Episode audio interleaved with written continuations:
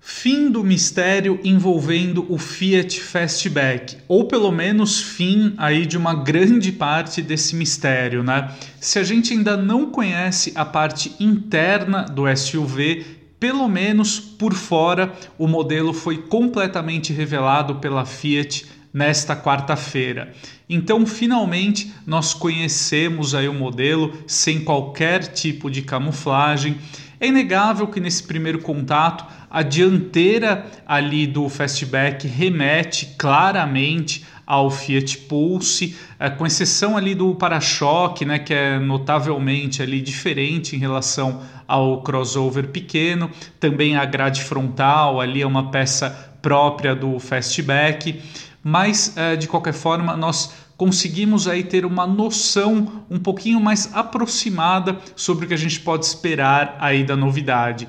Na parte traseira, então, né, como já era conhecido, já era a própria Fiat já havia divulgado esse ponto, o modelo segue então o estilo SUV coupé com aquela coluna C final ali bem inclinada, né, deixando o teto ali com uma forma bem mais dinâmica, muito bonita, né? Essa receita dos SUVs coupé, ela fez muito sucesso no segmento premium, aí principalmente com marcas como Mercedes, BMW, entre outras, e chega agora então em uma marca generalista aqui no Brasil. É claro que a Volkswagen também já saiu na frente aí com o Nivus, mas falando aí sobre o modelo da Volks, eu acho que pelo menos, não sei se você concorda comigo, peço que você deixe também sua opinião no campo de comentários, mas me parece que o fastback será um pouco maior que o Nivus uh, pelo menos no que a gente pode observar nessas duas primeiras fotos, em especial ali na parte traseira né, do Fastback.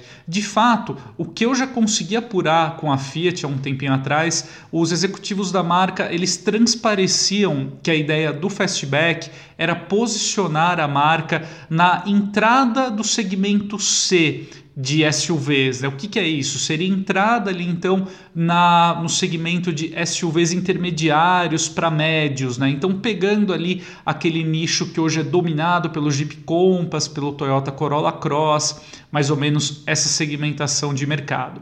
Então, com isso, a gente pode esperar, né, agora partindo aí para as especulações, para os rumores, é muito provável que o Fastback ele vai se posicionar em termos de mercado e também de tamanho acima do Fiat Pulse. Então, nós podemos esperar por um modelo acima dos 130 mil reais.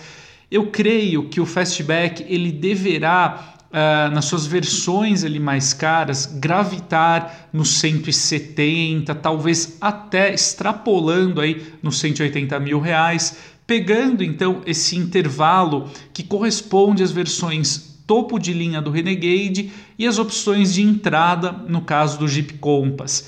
Então, é, considerando essa base de 130 mil até esse teto ali de 180 mil, por exemplo, a Fiat teria todo esse intervalo aí de 50 mil reais para trabalhar esse posicionamento do fastback aqui no país. Segundo também algumas apurações aí preliminares, é provável que o Fastback contará com versões 1.0 e 1.3, com os motores aí sobrealimentados, com injeção direta da Stellantis. É, então, isso também colabora para que o modelo trabalhe em uma margem ali bem ampla de valores, né? A previsão é que o Fastback ele deverá ser lançado por volta de outubro, chegando ao mercado posteriormente, e com certeza será um modelo que, se você está de olho em um SUV com um estilo ali mais sofisticado, mais esportivo, até vale a pena aguardar por essa novidade da Fiat.